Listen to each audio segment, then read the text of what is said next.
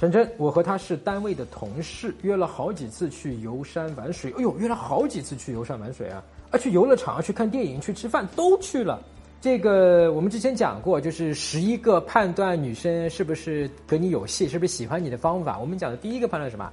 她如果可以跟你单独的去约会，就你们俩啊，他答应出来了，那么就说明什么？他对你是非常有戏的啊，对你非常认真，而且你们是去了好几次。说明这个女生对你是认真的，是喜欢你的啊，才才是这样的啊。那如果你要问说，哎呀，除了这一个判断女生是不是跟我有戏的方法，你不是十一个吗？那么还有另外的十个是什么啊？我们在微信公众号上有，你可以再去复习一下，去看一下啊。就是在微信公众号上面搜索“陈真”，成功的陈，真假的真，啊，两个字啊，就是我的名字陈真。关注我的公众号陈真之后呢，你可以编辑回复“判断”，也是两个字，你就能收到啊，十一个。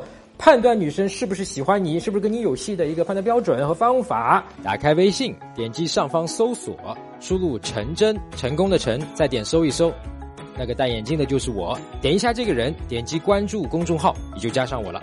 输入我刚才给你的关键词儿，你就能收到那篇文章了。但是前几天我表白，哎呀，我们讲了多少次了，对吧？这个你肯啊，你肯定大概是新的哥们儿啊，我估计你没有看过我们的东西，对吧？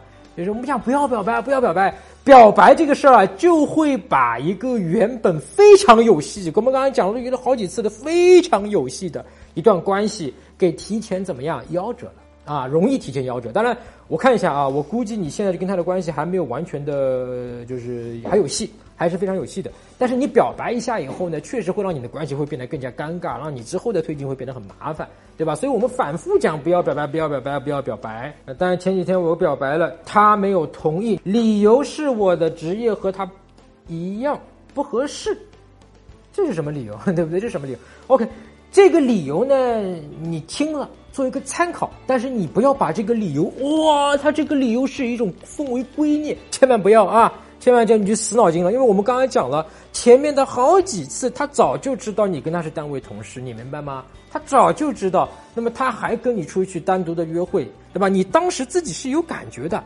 如果你自己没有感觉，我估计你当时就不会头脑一热去表白，你明白？我们男生都不喜欢被拒绝嘛，都是我们男人心里觉得说，哎呀，应该十有八九应该有底了，我去表白他会答应的，对吧？因为我感觉他喜欢我，对的。即使是这种情况，也不要去表白，不要去表白，你明白吗？口头上的表白，这个事情就会给女生。